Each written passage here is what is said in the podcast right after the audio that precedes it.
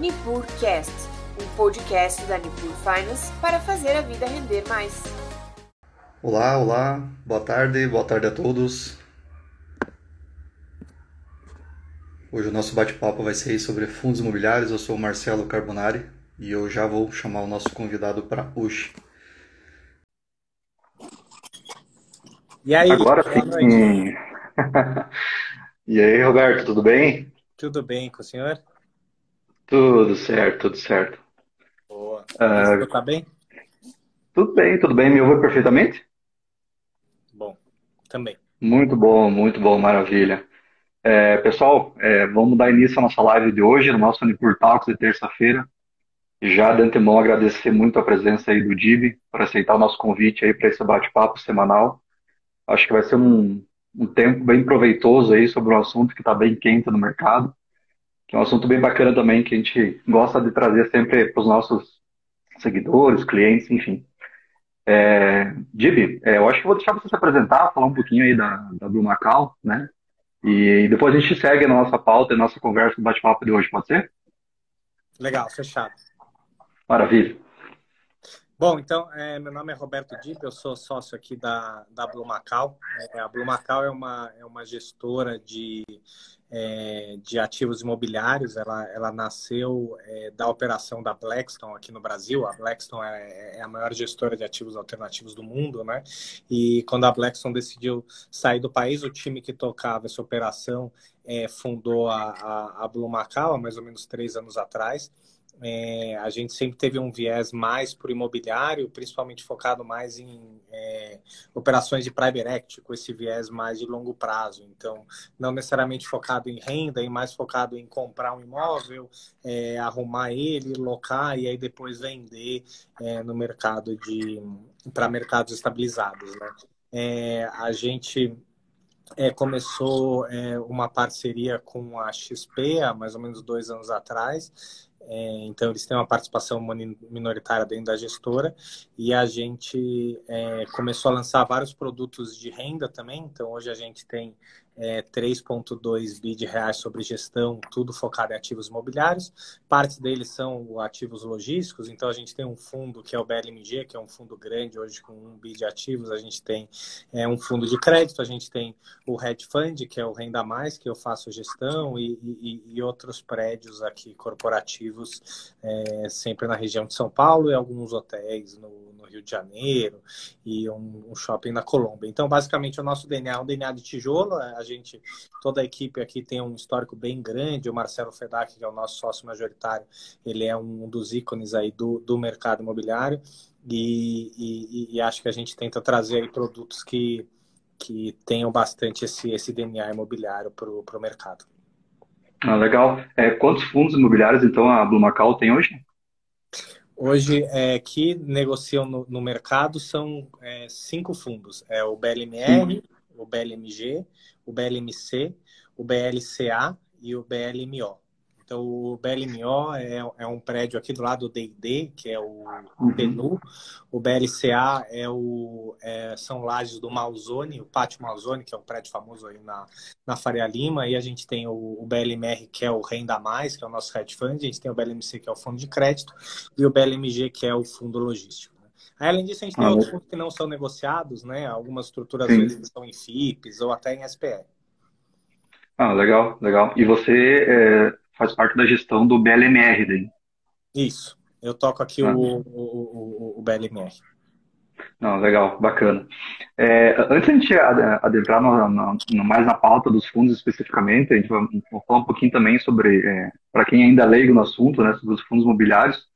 É, se tu puder é, falar um pouquinho para nós aí das, das vantagens e desvantagens né, de se investir em fundos imobiliários e, bom, e quais os tipos de fundos imobiliários que tem hoje também no mercado, né? Se é tá, fundo papel, tijolo, enfim, essas, essas, essas informações eu acho que é importante para quem ainda está começando quer conhecer um pouco mais sobre o produto, né? Tá bom, legal. Bom, então é fundo imobiliário ele é ele é um ele é como você falou é importante diferenciar, né? É, o fundo imobiliário basicamente é um fundo que pode conter ativos imobiliários, né? E, e isso pode ser de muitas formas diferentes. Você pode ser um fundo que compra é, é, um, um, prédio ou um galpão ou até uma casa, aluga isso, é, ou você pode ser um fundo que compra é, crédito imobiliário. Então, é alguma dívida que é, tenha como lastro é alguma coisa imobiliária, como um aluguel, por exemplo. Então, esses dois fundos, eles são fundos muito diferentes, é uma forma muito diferente de você acessar o, o, o, mercado imobiliário, né? Um é via crédito imobiliário, que tem suas características, e outro é via imóveis mesmo, né? O, o lado mais positivo, na minha visão, quando você está falando de fundos de imóvel, que é o que a gente chama de fundos de tijolo, é, é você tentar comparar isso com o, o, o que é você ter um imóvel, né? Quando você é, tem lá o seu flat ou o seu imóvel residencial, é, você você acaba fazendo a gestão de um imóvel é, pequeno, é, você tem todo um trabalho é, e você não tem benefícios fiscais que você tem em fundo imobiliário. Então, quando você compara ter um imóvel na pessoa física, que você mesmo faz a gestão, com você ter um imóvel via fundo imobiliário, o fundo imobiliário ele te dá acesso a você ter é, imóveis é, que são os melhores imóveis do mercado, por exemplo, a gente comentou aqui do Pátio Malzone, que é, um, é um, uma das, das lajes corporativas mais caras do, da cidade de São Paulo, é, que seria muito difícil uma pessoa física conseguir comprar um imóvel desses, que é um imóvel que é, cada andar custa 80 milhões de reais. Então, você ter um, um, um pacote de várias lajes é uma coisa super interessante você consegue ter isso via um fundo imobiliário. Além disso, via um fundo imobiliário, você tem uma gestão profissionalizada. Então, como eu comentei aqui na Brumacal, a gente está 100% do tempo focado em como extrair valor dos imóveis que a gente faz a gestão. Na maioria das vezes, quando uma pessoa física faz um investimento em imóvel, é uma coisa que ela mantém lá, é, como não é o trabalho dela. Isso aqui é o nosso trabalho, você sabe que vai ter alguém que vai estar 100% do tempo olhando para isso. E, finalmente, os fundos imobiliários eles têm isenção fiscal, né? Então você consegue receber esse aluguel livre de imposto para a pessoa física na sua conta.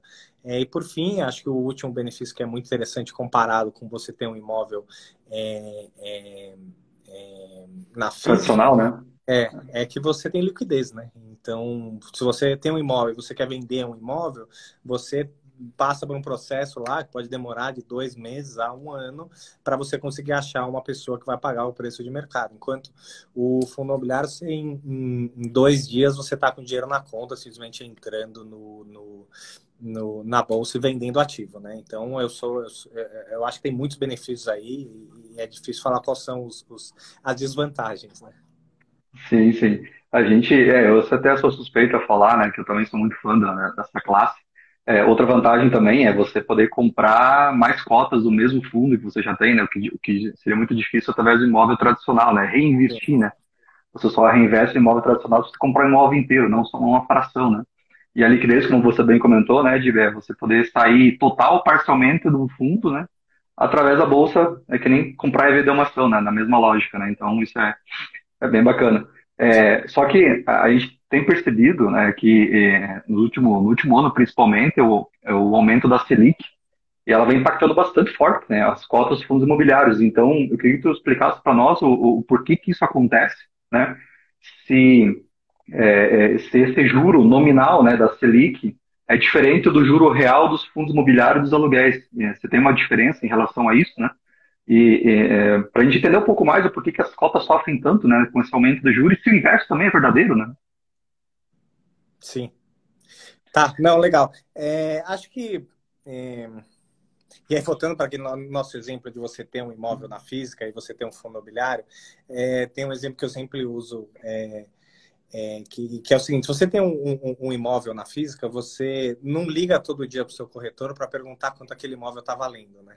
É aquele negócio até que o Warren Buffett chama do, do, do, senhor mercado, né?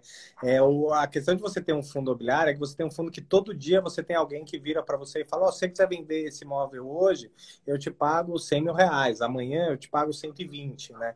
Ah, quando você tem um imóvel é, que você compra na física, você não sabe quanto esse imóvel está valendo, mas as variações de preço elas acontecem em todos os lugares. A grande diferença do fundo imobiliário é que esse negócio é marcado na tela o tempo todo. Então, na minha visão, quando, quando um, fundo imobiliário cai muito de valor, inclusive o que está acontecendo hoje, isso é, é, é, é, nada mais do que uma janela de oportunidade aí para aproveitar. É, mas como eles se comportam, que acho que é, essa é a sua pergunta, né? E aí quando você olha quase todos os, os, os ativos de, de, de, renda variável, é a, você tem do, dois componentes, né? O primeiro componente é o que, que você tem de geração de, de fluxo de caixa de um ativo, e o segundo é qual é a taxa de desconto, ou seja, qual que é a taxa que você desconta esse, esse ativo para valorizar ele. E, e, quando você tem uma, uma subida da, da, da taxa de juros é, nominal, isso no curto prazo ele acaba impactando bastante os fundos de tijolo. Por quê? Porque os fundos de tijolo eles não, eles não repassam é, a inflação é, para o aluguel é, de forma direta. O que eu quero dizer isso? Deixa eu voltar um pouco atrás. É, quando você pega lá o, o juros nominal, que hoje está tá rodando lá perto de 12, vai chegar a 13, né? É, ele, ele, parece super alto, mas quando você olha a NTNB lá, que está rodando 6, e a expectativa de inflação para esse ano está 6,5, você está falando que eles são equivalentes, né? O que acontece com é, um fundo de papel, que é um fundo de CRI? O fundo de CRI, ele, ele tem a correção monetária e ele consegue repassar toda essa, essa, essa correção monetária, essa inflação, para o dividendo. Então, o, o, investidor ele percebe no dia seguinte que o dividendo dele está sendo corrigido pela inflação, ele está recebendo o mesmo que ele receberia se estivesse no CDI. Isso acontece também para o pro, para o galpão, por exemplo, ou para o prédio. Porque o imóvel, Sim. ele é um imóvel que, que, se ele é um imóvel bem localizado e tal, todos os particulares, mas se ele é um imóvel bom, ele vai também ter a correção do, do valor do imóvel é, pela inflação. Só que isso não passa para o aluguel a 100% como passa uma dívida. Isso vai passar no momento que você vender esse imóvel lá na frente. É, e no curto prazo, como as pessoas olham muito para o dividendo e acabam fazendo uma conta muito do que, que é o, o dividendo que está recebendo na conta e usando isso como comparação na hora de, de descontar, você acaba tendo os, os fundos de tijolo é, descendo de valor.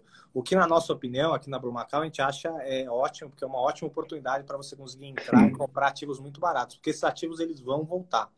É, acho que tem, é, tem alguns setores, principalmente setores é, de tijolo, como lajes corporativas e, e, e, ativos logísticos, que estão negociando hoje com 30%, 40% para o custo de reposição.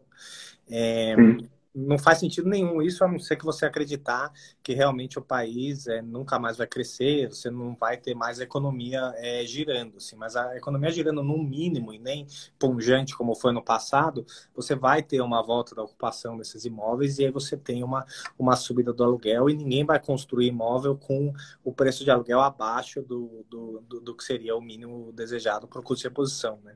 Então, a gente acha que isso é, é uma, uma janela de oportunidade. Hein? Ah, isso tu comentou muito bem, Div, né? Esse custo de reposição que se a gente para para pensar, ou seja, para eu construir um imóvel equivalente, o mesmo padrão que já está no portfólio do fundo, não é aquele preço que está lá, é muito mais caro. Então, é isso, se, se, se o cotista, se as pessoas, o investidor entende isso, é uma excelente oportunidade, né? Porque você, eu até costumo dizer, é o único lugar que tu vai achar imóvel barato hoje na bolsa, né?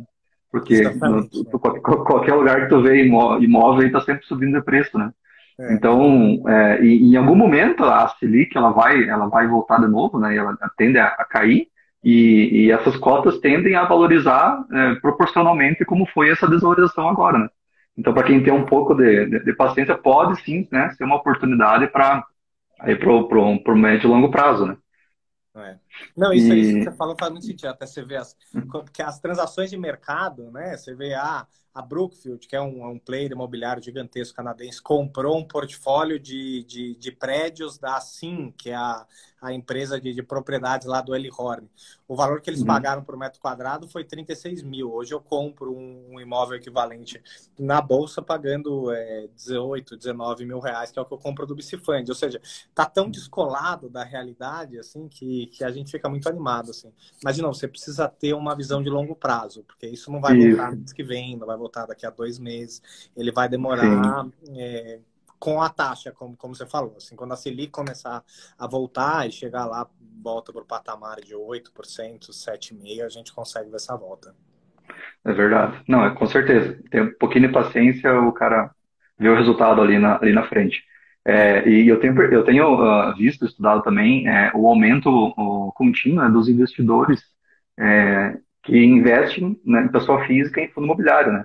Eu até tenho um número aqui que é da própria B3, né? Que em 2018 era um pouco mais de 200 mil pessoas, CPFs, que tinham cotas, cotas de fundo imobiliário. E agora, em fevereiro, que é o último relatório, esse número chegou a quase 1 milhão e 600. Mesmo com um cenário desfavorável, né? Então, é, é, e como é que vocês veem essa evolução do, dos cotistas, assim, do, do, mercado como um todo, assim, para é, é, o mercado financeiro como um todo? É, é, é impressionante, né? É, o tanto de gente que entrou. E quando a gente olha lá atrás para esse, esse mundo de fundo imobiliário, eu gosto de falar que você tem alguns, alguns ciclos, né? Você teve o, o, o ciclo anterior que que foi lá por volta de 2011, que você teve também um monte de gente entrando, que ele saiu de 10 mil para 100 mil, é, e aí todo mundo entra e tem sempre alguma tese que é uma tese um pouco mais da moda, e aí as pessoas acabam alocando bastante. Na época, você tinha muito, é, você deve se lembrar, você tinha muito aqueles ativos que saíam com renda mínima garantida, só que Sim. quando você ia olhar a renda mínima garantida, a renda mínima garantida ela não, não, não tinha nada a ver com o que era aquele mercado. Então, no mercado, o cara é, locava 20 reais, ele soltava uma renda mínima garantida 80 reais, vendia para o investidor que aquele é, dividendo era um dividendo recorrente, o investidor acaba pagando um preço exorbitante, e aí você tinha o, o imóvel depois caindo a preço que nunca mais voltava. Foi o caso do Sulacap, lá, General Sulacap. O, a gente teve também aquele domo, que foi uma história de, de terror, né? Então, o grande aprendizado desse ciclo foi, foi o renda mínima garantida. É, o, o, ciclo que a gente está passando agora, acho que ele é muito mais maduro do que aquele ciclo antigo. E, e você consegue ver até pelo número de investidores profissionais que estão. Antigamente você, você tinha pessoas muito sérias ali, você tinha pô, o, o CS sempre foi uma casa muito séria, uma casa antiga, você tinha ali a Rio Bravo na época, o próprio é, BTG, que na época era o Brasília, né?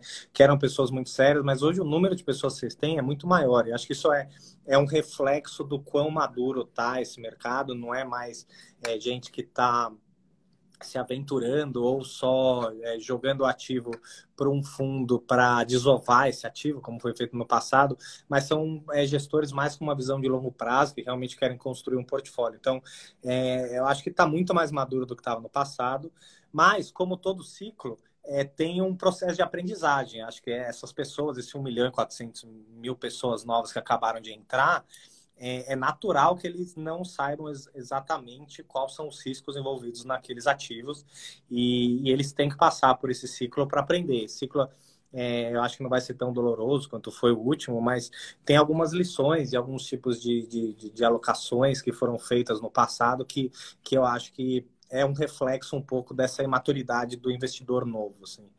É, por exemplo, acho que fundos high yield teve uma alocações muito grande a fundos de crédito high yield que, que, na minha opinião, mostra que o investidor não sabia exatamente onde estava botando dinheiro e, e, acho que isso vai ser a grande lição desse ciclo aí.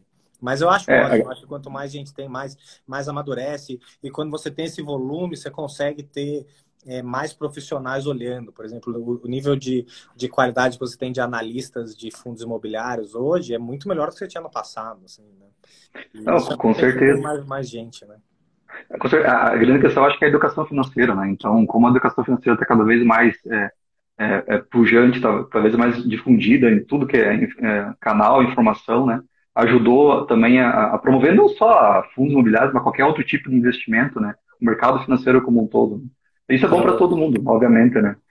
É, beleza, e ah, falando agora dos fundos de fundos, né? Os fundos imobiliários são fundos de fundos, né? Eu costumo comparar eles até com fundo de ações, né? Que é muito parecido a questão da estratégia. A, a Blue Macau, ela tem em fundos de fundos, que é o BLMR, inclusive você é o gestor. Eu queria que tu explicasse para nós o que primeiro é um fundo de fundos e um pouquinho falar um pouquinho da estratégia do BLMR também. Tá, legal. Bom, então é um fundo de fundos. É, é, é, é, é legal que você falou, concordo absolutamente com você. É, é, um fundo de fundos, ele deveria ser pensado, no caso de fundo imobiliário, como um fundo de ações. O que a gente está fazendo aqui é comprando outras, outras, é, outros ativos de forma ativa. Por que eu falo isso? Porque o FOF, tem muita gente que pensa em FOF como uma coisa passiva. Eu comprei um fundo, eu escolhi o trabalho que o gestor daquele fundo vai fazer e eu vou para casa, né? É, o, o FOF para é, quando você fala de fundo imobiliário, é um trabalho muito ativo. A gente é, roda é, diariamente mais ou menos é, 5 milhões de reais na nossa carteira, é, fazendo tanto operações de arbitragem quanto é, é, operações fundamentalistas de, de, de, curto e longo prazo. Então, basicamente, o que, que eu, qual é o meu trabalho?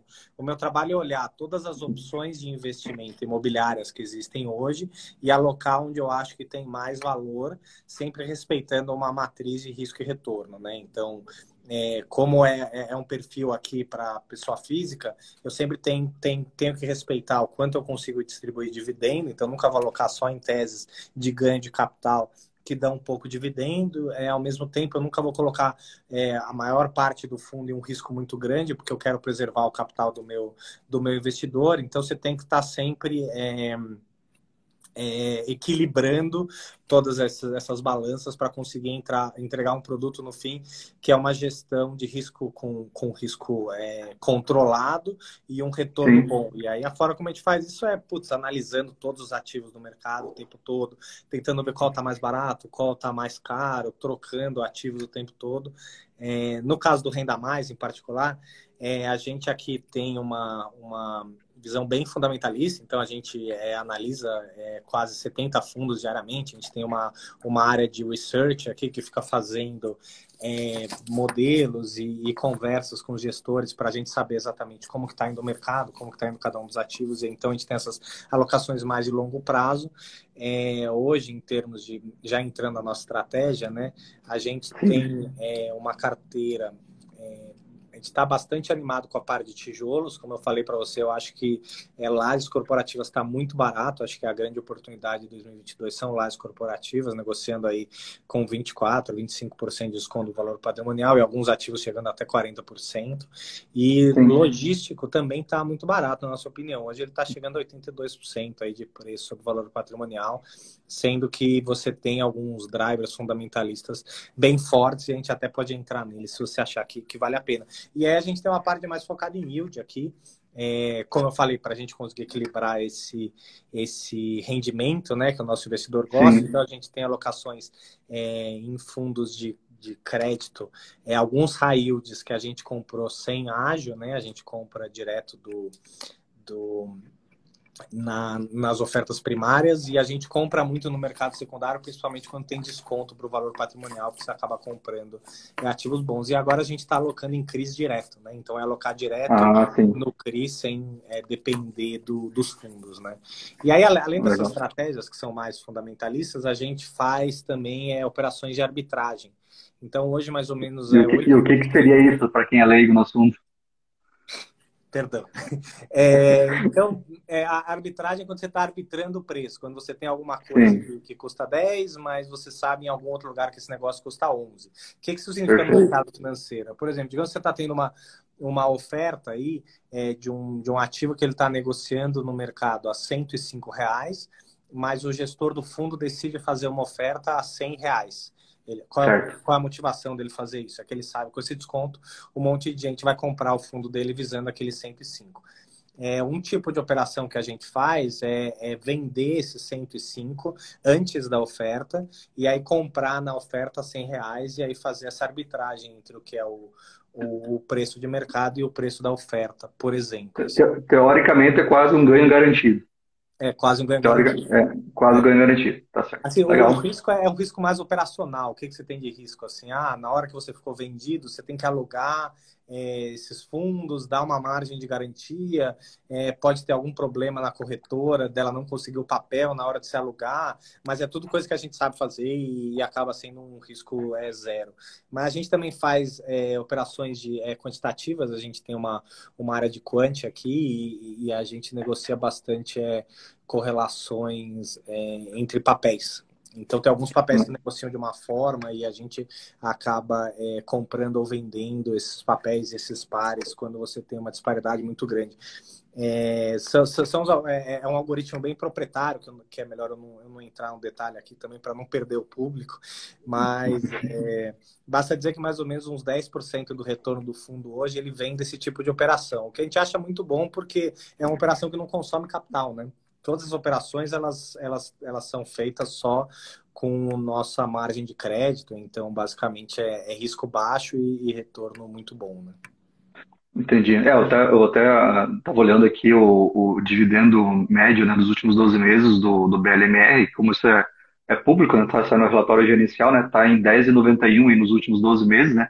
Lembrando que o dividendo familiar ele é líquido, né? então é uma renda é, muito boa, né, um produto é, é, diferente, né, que você tem uma gestão ativa de fundo imobiliário, né, como você hum. bem, bem comentou, né, de, então é, é, é interessante esse tipo de, é, de, de, fundo. E o detalhe, né, é, a gente até falou antes ali do, tu comentou também a questão do valor patrimonial, eu, eu só queria frisar isso aí porque eu costumo falar bastante isso aí nas reuniões com, com, com, com os clientes e com, com quem quer aprender um pouco mais sobre o assunto, é, a questão do valor patrimonial é o seguinte, né, você tem um, um, produto que o valor patrimonial dele está 100 reais, você me corrige se estiver errado, tá, Está 100 reais e aqui na, na, a, na bolsa está negociando a 90.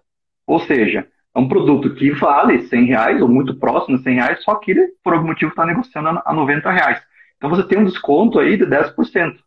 E você tem, é, então nesse momento, você tem uma, uma oportunidade, porque você está comprando um produto barato. Em outras palavras, você está comprando uma nota de 100 reais por 90, né? Então, isso que é, é interessante. E, aproveitando, né, também, o BLMR está com esse desconto. Estou olhando aqui, ele está com valor patrimonial de 0,89. Então, ou seja, está com 11% de desconto ao valor patrimonial dele. Ou seja, é, tu tem um produto que vai te pagar um dividendo muito bom e ainda, né, com desconto. É isso aí. Obrigado pela é. propaganda aí. Não, é o que eu gosto, assim, é, é, o ideal também da, da, da do bate-papo também tem essa mais didático, a gente sabe que nem todo mundo é, é expert no assunto, e a ideia é ser o mais didático possível também aqui, né? Ah, e dando, dando sequência também, né, de a, a, o fundos de galpões logísticos, né? Então, é, eu sei que vocês têm ali o BLMG, e, eu, e, e ele é, é, é, é, interessante que, eu, como eu acompanho bastante ele, eu vi que ele é um, um, é um fundo de tijolo, galpão logístico, que ele, ele paga um dividendo acima da, da média do mercado. Eu queria que tu explicasse um pouquinho disso é, para o pessoal que está nos assistindo.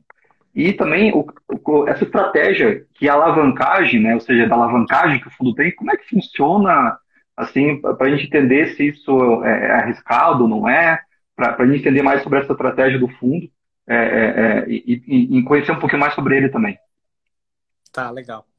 É, só fazendo um disclaimer, eu sou eu sou o gestor do, do, do hedge fund, eu não sou o gestor do, do BLMG, é, mas Sim. eu invisto, né? E, e, e, obviamente que eu conheço muito bem o fundo, né? Então, basicamente a estratégia do BLMG é, é o que e, e, quando a gente estava falando antes sobre os ciclos de, de mercado, né? Eu acho que a grande lição desse desse ciclo vai, vão ser os fundos é, high yield aí de crédito high yield e a, a, a alavancagem, a alavancagem para o sentido bom, eu acho, porque quando você pega a alavancagem, o que é alavancagem em fundo imobiliário? Né? É basicamente pegar uma dívida. Só que é, as dívidas imobiliárias do tipo CRI, elas, elas, elas é, elas podem ser feitas no, como se fosse uma dívida corporativa, é, que, que, que, quer dizer o quê? Que você é, tem o, o, o pagamento é, feito com, é, com o fluxo do que você está recebendo, mas de uma forma descorrelacionada. Então, você paga uns juros aqui e aí você pode pagar um valor muito grande lá no fim da dívida e tal, completamente descorrelacionado do que é o fluxo. Ou você pode ter uma dívida imobiliária que ela está atrelada ao seu aluguel.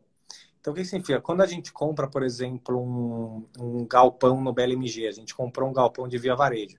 Aí, esse galpão, ele tem um aluguel contratado num contrato atípico. O contrato atípico é o contrato que ele não pode ser quebrado, e se ele for quebrado, o, o cliente ele precisa pagar o valor total do, do aluguel na cabeça. Então, você tinha lá um contrato atípico de 10 anos é, com a Via Varejo. Então, você tem o compromisso de que a Via Varejo vai pagar o aluguel dele mensalmente e tal na sua conta. Você pega esse fluxo de pagamento mensal do aluguel, e aí você vira para o devedor, para a pessoa que vai te dar o crédito, você fala, ó, oh, tá vendo esse meu fluxo de aluguel? Eu quero descontar isso daqui, eu quero que você me dê um dinheiro à vista. Então você pega a dívida atrelado ao fluxo de aluguel. Que isso é importante? Porque o risco aqui acaba sendo o risco da via varejo não pagar, que é um, é um risco muito baixo, né? A gente acaba, é, o nosso risco de crédito aqui é o risco de crédito via varejo. Então, quando a gente pega uma dívida atrelado a um fluxo de caixa é, assegurado por um contrato atípico, a gente acaba netando as duas pontas. Então, a gente não tem muito um risco de ter um descasamento aqui, a gente não tem dinheiro para pagar a dívida, porque o próprio aluguel vai estar tá pagando essa dívida. Então, quando é feito dessa forma, você tem um, um risco relativamente baixo de, de, de, você ter de você ter algum evento é, catastrófico assim. Qual que é o, o, evento catastrófico? É você ter uma, uma inadimplência do devedor. É por isso que ele tem que ser feito com devedores de Sim. boa qualidade por exemplo a Via Varejo ou a gente tem um outro que foi feito com a Dafit que é uma empresa de capital aberto muito grande. É, então, quando você tem todos esses, esses bons locatários, você acaba travando isso. O BLMG é exatamente esse caso. Qual era a estratégia lá? É, vamos é, pegar ativos muito bons, que tenham contratos fortes, tentar alavancar é, é com dívidas boas, é, e isso gera um, um, spread, né? Quando você consegue comprar um ativo que, por exemplo, paga 8%, e aí você pega uma dívida que o custo da dívida é 6%, essa diferença, esse 2%, ele, ele, ele é alavancado. Né? É daí que vem o conceito de alavancagem. Né? Esse 2% uhum. ele acaba sobrando é, para o investidor em cima de uma base bem menor, então o retorno que você tem é, é, muito, é muito maior. E, e a grande sacada do, do BLMG é que as dívidas elas foram assumidas em um período em que a, a, a taxa de juros estava muito baixa. Então, se você pega hoje a, a, a carteira de dívidas do BLMG, ela está abaixo da NTNB. Então a gente, a gente conseguiu é, pegar dívidas num custo que hoje seria completamente impraticável e comprou ativos muito bons. Quando você olha para a média de ativos do BLMG, na minha opinião, é, é, é, é tá entre os top 3 do, do mercado. Aí você tem ativos excelentes, o ativo do Via Varejo é um ativo excelente, o ativo da Dafit em extrema é, é, é é, o galpão mais moderno do, da América Latina. As instalações que eles têm lá de logística, ele tem um robô que só a instalação do, do robô custou alguma coisa como 400 milhões de reais para você fazer essa operação logística. Então é um portfólio muito bom, é, que a gente está tranquilo para passar por qualquer tempestade. Isso é, isso é, isso é bem, bem importante. No momento de crise, é, ter bons inquilinos, contratos bem feitos, né? É, é muito importante para você passar mais tranquilamente, né? Então, isso é legal, né? E, e mais uma informação pública aí, né? Que também está no relatório gerencial do, BM, do BLMG, né? O valor patrimonial do, do BLMG nesse momento está 0,79, né? Está 79% do, do patrimonial. É, e o dividendo dos últimos 12 meses está em 13%. Tá? Bem, bem, bem interessante também, né? É, lembrando que é sempre líquido essas informações. Né? É. Acho que o, o, o fundo, ele. É, acho que todos os fundos de logística, na verdade, eles, eles, so, eles estão rodando por volta disso, né? Hoje o, a média é. do mercado logístico está 82%. A gente está 79%. É, é, de fato, é uma ótima oportunidade, na, na minha opinião, porque está comprando uma nota de 100 por, por 80 reais, como você falou, né? Não, perfeito, perfeito. E é isso, claro, é, cara, né, aquela coisa que a gente fala, a gente trabalha passado não é garantia de futura, né? Então, mas é uma boa referência também para saber como ela se comporta nesses momentos, né? É, teve uma pergunta aqui também no chat do, do Renato, ele pergunta assim, é, o que fazer com fundo que está com cota perdendo valor? Por exemplo, investir no fundo de shopping antes da pandemia, vale, vale sair agora? O que fazer? Nos ajuda aí, Dib. Acho que assim, tem não uma... tem shopping, né? Assim, não tem shopping né, no portfólio, né? A, a, gente tem um, um, pouco, mas é bem pouco. Uhum. Mas a, acho que assim uma, uma, dica com uma dica de investidor, assim, né? A, a gente brinca aqui que o, o, gestor ele tem que recomprar o portfólio dele todo dia. Então todo dia você tem que olhar para o valor daquele ativo e realmente ver se hoje ele está barato ou se hoje ele está caro, né?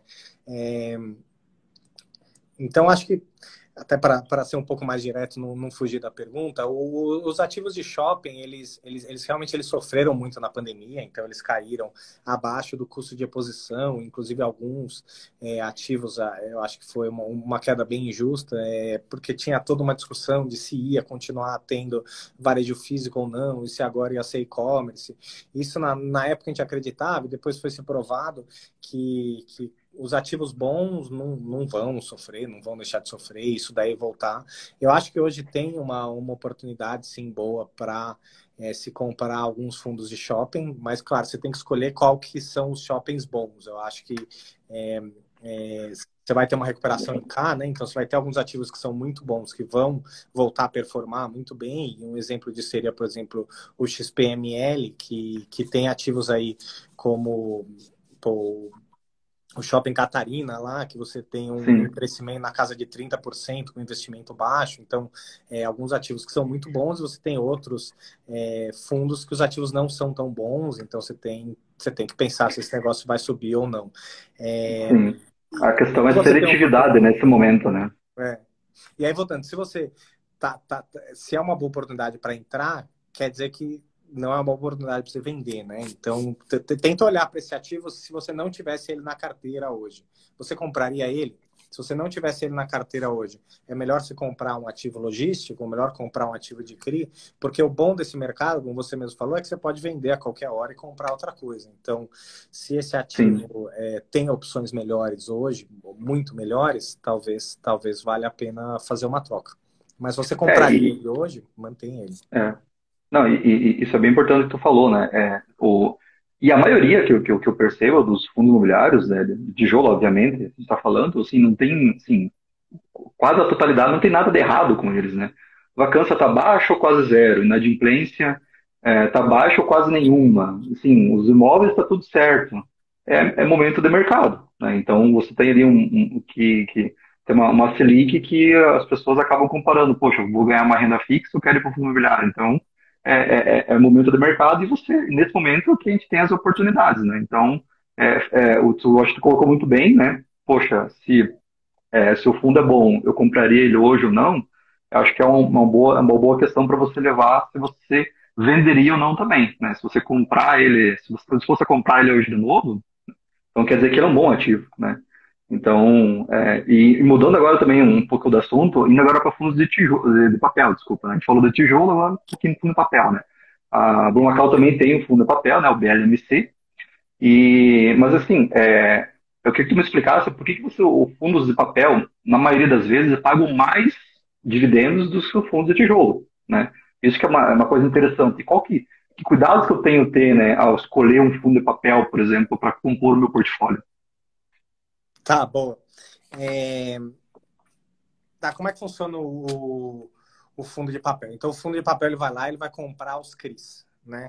Então, o CRI ele é uma dívida, como se fosse um CDB ou uma LCI e tal. Eu, é, eu, eu, eu tô agora na outra ponta do lado que eu estava na BLMG. Né? Então, eu tô dando é, lá 100 milhões de reais para o BLMG comprar um galpão. É, que, que, que, vai acontecer com esse papel? Esse papel, ele, ele, esses 100 milhões de reais, todo mês ele vai ser corrigido pela inflação. Então, se a inflação foi 1%, ele sobe 1%, mais a taxa de juros. Se a taxa de juros foi é, 6% ao ano, então 5% ao mês, ele vai subir é, 0,5%. Então, o, o, valor do seu CRI, ele subiu 101,5%, né? Então, o quanto que ele subiu nesse período foi 1,5 milhões. É, você tem toda uma discussão do que, que você pode distribuir ou não, mas é, eu vou assumir um tipo de distribuição aqui e dizer que é o seguinte: quando ele subiu um e meio, você pode, no limite, distribuir até um e meio de dividendo. Então, é como se você distribuísse a parte da correção do seu ativo, que foi o 100 indo para 101, mais o 0,5, que é os seus juros. É, por que, que isso é diferente de um tijolo? Porque no, no tijolo, quando você tem um galpão, é, você também tem, teoricamente, uma correção pela, pela, pela inflação. Então, um prédio, teoricamente, ele subiu mesmo 1% de valor. Só que esse valor, ele não, ele não aparece em lugar nenhum. Ele Sim. não é realizado. É. Ele só vai ser realizado se você vendesse esse imóvel todo mês e todo mês você comprasse ele, que não faz sentido nenhum econômico, né? Mas é, você não vê esse valor, esse 1% acontecendo, e esse valor ele não é refletido em resultado, porque ele não é uma dívida, ele não é dinheiro. Só o que você Sim. vê é o 0,5%. Então, é como se você comparasse é, o 1,5 com só o meio. Então, o, o, fundo de papel, ele sempre vai distribuir mais porque ele repassa essa, essa correção monetária na cabeça é, e, e você consegue receber um dividendo muito maior. Mas, Isso é importante é, perceber. Pensa no longo prazo. Se você tem um, um, um fundo que tem um galpão é, e esse galpão ele, ele é, valorizou 5%, para facilitar a conta, em 10 anos ele subiu 50% de valor. Quando você chegar lá no ano 10, você vai ter 50% é, por cento de valor é, reservado dentro desse imóvel. E aí, se você vender esse imóvel, você vai ter um lucro de 50% e você recebeu o dividendo ao longo do caminho. Então, é como se você estivesse é, surfando essa valorização imobiliária. Num CRI, é um pouco diferente. No CRI, você recebe tudo na cabeça. Então você não tem essa proteção com a inflação ao longo do tempo.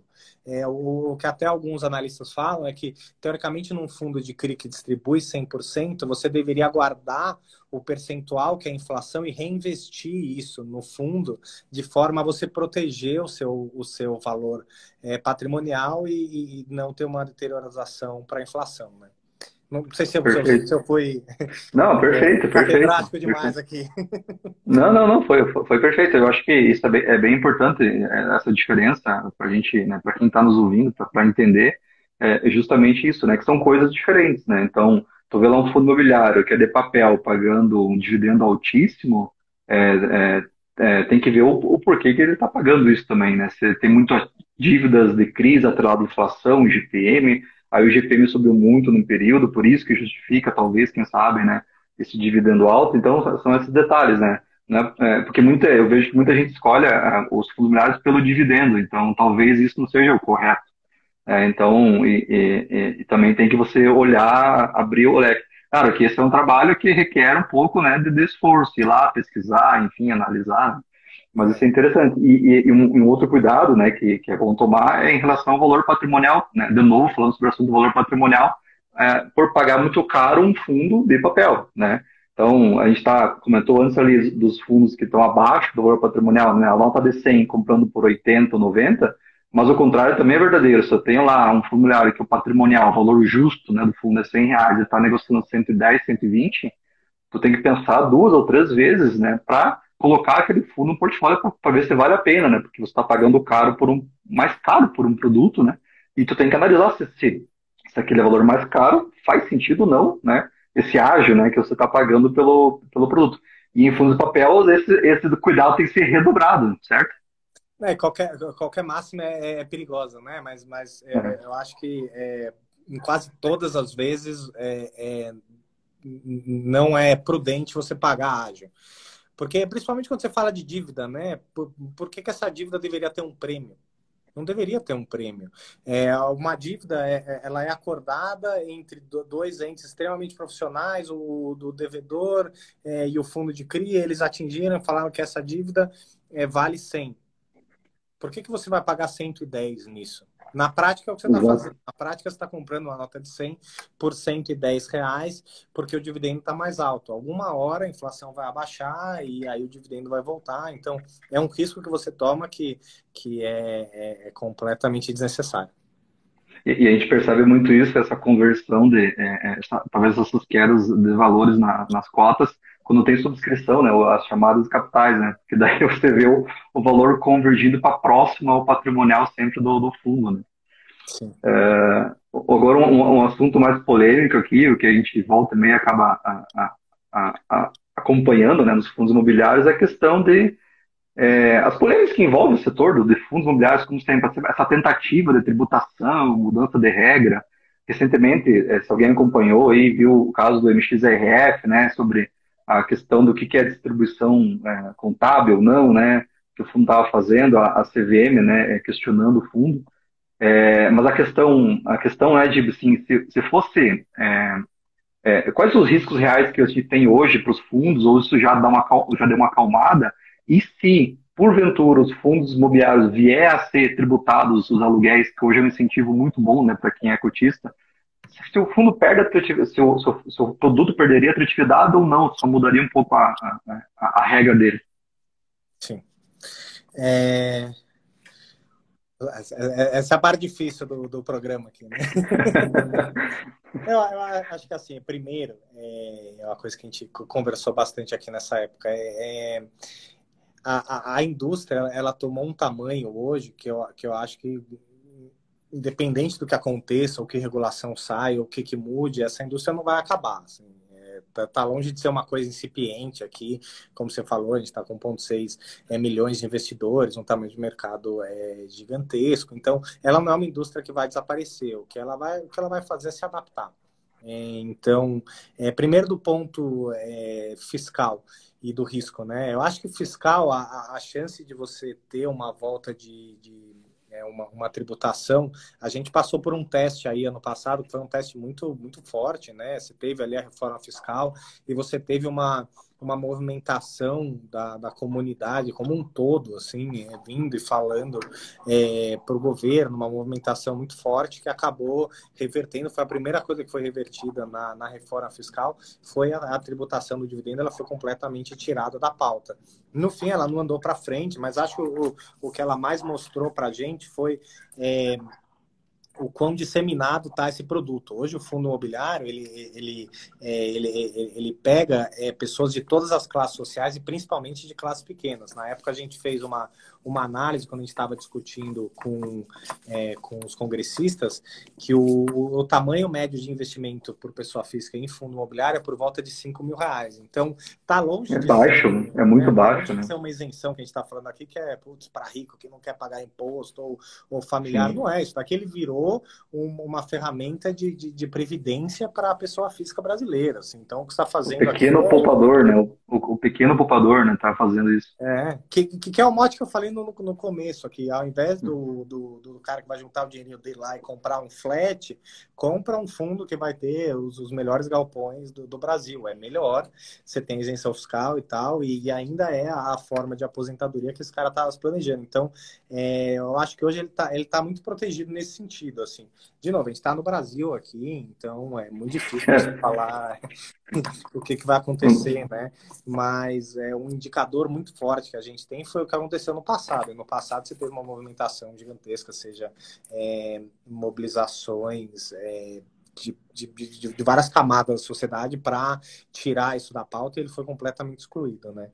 É, então, é, pessoalmente, eu acho que a chance é, de, de uma volta de discussões sobre imposto eu acho baixa, mas a gente está no Brasil, né? A, a questão do maxi renda, eu acho que na mesma linha, assim, é, até teve alguns é, influenciadores que na época falaram, ah, é, o mercado de fundos imobiliários vai acabar se você trocar a forma de, de, de cálculo. É, eu, eu acho que a indústria está madura o suficiente, tem gente boa o suficiente para se adaptar pro, com o que quer que aconteça. Se tiver que mudar a fórmula de cálculo, vamos mudar Sim. a forma de cálculo, se adaptar, e aí o, algum produto vai mudar um pouquinho, você, pô, tem algum clique dessa forma, outro que vai ser outro e tal. Mas eu acho que o mercado se adapta. É, ele é muito grande para ele simplesmente morrer. Tem muita gente interessada, muita gente inteligente interessada que esse negócio dê certo. Então, eu acho que independente de qual seja o resultado, ele, ele a gente vai, a gente vai dar um jeito. Como bons brasileiros não, aí. Sim, não, que bom, né? Eu, eu sou um que torço para que esse produto cada vez fique mais é, é, comum, é, que vire uma. Que, é difícil, mas que sabe vira uma, a, a nova poupança aí do, do, investidor. É que assim, né? Aí, é, é o, a, a, o, o, brasileiro ele gosta de investir em imóveis, a gente sabe disso, né? Na, na, na região que eu estou aqui é, muito, é nítido isso, e eu acho que não é diferente do resto do Brasil. Então, por que não você investir em imóvel do jeito diferente, né? Então, numa gestão mais profissional, isenção de imposto de renda, que as pessoas né, adoram não pagar imposto, então, por mais um produto que você não, não precisa pagar imposto, né? Então, é, com todas essas vantagens que tem, né? É, é, mas em linha disso, tu comentou no começo lá das vantagens, desvantagens, né? É, é, por que, por que o, o, investidor, né, o cotista, ele deve continuar insistindo em ter o, o fundo imobiliário no portfólio dele como enfim, como diversificação, competindo com uma renda fixa extremamente atrativa que a gente é, olha no, no, no portfólio, né? É, olha nesse momento do mercado, né? Então, a questão, a questão é diversificação, é, com um, produto, é, que dicas você dá, assim, para quem quer começar a investir também nesse tipo de produto, ainda não conhece, e quem já investe, é, que, que, dicas dá para você também é, diversificar o portfólio? Às vezes eu, eu, eu, vejo muita gente que, cara, tem muito papel, ou tem muito tijolo, ou tem muito tijolo de um segmento só, né? É, acho que a diversificação é, o, é, o, é, a palavra, né? Mas assim, se tu tem mais alguma sugestão para nos passar também, uma, uma, alguma opinião sobre o assunto, nos ajuda bastante aqui. Tá, legal. É, bom, acho que a, a primeira pergunta, por que investir em fundo imobiliário e não em renda fixa, né? É, é. Eu acho que é, é, é, principalmente pelo potencial de, de, de, ganho de capital que você tem aqui, né? E, e, aí, de novo, vai muito do perfil de cada investidor, se esse é um investidor mais agressivo ou não. Um investidor mais agressivo que tem um, um horizonte de investimento maior, é, saiba que aqui você tem uma oportunidade, do jeito que os preços estão hoje, de ter um potencial de, de ganho de capital relevante, assim, né? Quando você fala que um, que um ativo está negociando a, a a 25% de desconto para o valor patrimonial, quer dizer que você tem um potencial de ganho de capital de 35%, 40% é, além do dividendo. Então, por exemplo, vamos pegar lá uma, um JSRE, que é um fundo que a gente gosta aqui. É, ele é um fundo que hoje ele está pagando um dividendo de 8,5%. Aí o, o, investidor pode olhar e falar, poxa, mas hoje a, a Selic vai bater 13, né? Qual, qual, é o sentido que faz eu alocar alguma coisa em 8,5? Aí você tem que pensar que esse é um fundo que a gente enxerga um potencial de, de ganho de capital de, de 30%. Se você juntar esse 30% mais o dividendo recorrente, ele dá um retorno muito maior do que daria uma, uma CDB. Mas aí, de novo, vai do, de, de, do, do quão é, disposto a tomar esse risco você toma. A gente acha que, que hoje o risco ele está muito mitigado. A gente tem uma frase que a gente fala aqui que comprar imóvel bom, barato, dificilmente você perde dinheiro. Você pode demorar um pouco mais para o mercado votar, um pouco menos e tal, mas é, hoje está muito barato. Hoje realmente você está comprando a um preço barato é, e você ganha de lambuja um carrego, né? Que é esses 8,5 tá na sua conta. Ele não é equivalente ao CDI? Não é, mas se você investir no CDI, é uma garantia que você não vai ter ganho de capital. Você realmente vai receber só aqueles 12. Enquanto aqui você tem uma chance de ter um ganho de capital de 30%, 40% num, num investimento que está limitado no seu risco para baixo, porque você está entrando no momento é, muito barato. Então, para quem tem essa, essa, essa, essa disponibilidade de dinheiro que você consegue deixar por um prazo um pouco maior, acho que fundos imobiliários hoje são uma ótima oportunidade, principalmente os fundos de tijolo, lajes corporativas e logística, e os FOFs, como você comentou, os FOFs estão muito baratos também, porque os FOFs estão todos descontados para o valor patrimonial,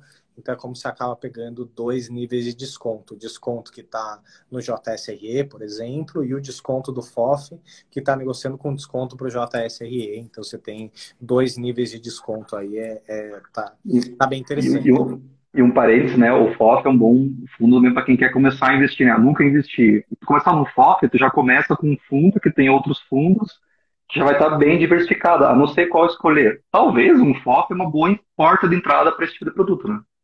Sim, sim, sem dúvida. Né? Acho que aí é nesse ponto de por onde começar. É, acho que uma, uma forma é, é FOF.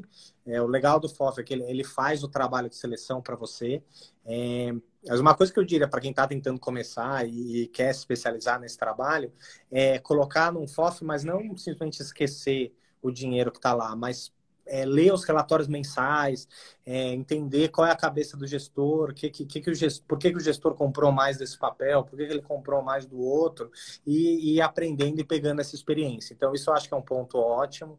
É, o, o segundo é, eu acho que hoje tem alguns analistas de mercado que fazem um trabalho muito bom é, de, de análise dos ativos e, e, alguns particulares explicam qual é a linha de raciocínio deles e tal. Tem um que eu gosto muito, que é o Rodrigo Medeiros, o Desmistificando FII, que putz, tem um nível de profundidade de análise bem interessante.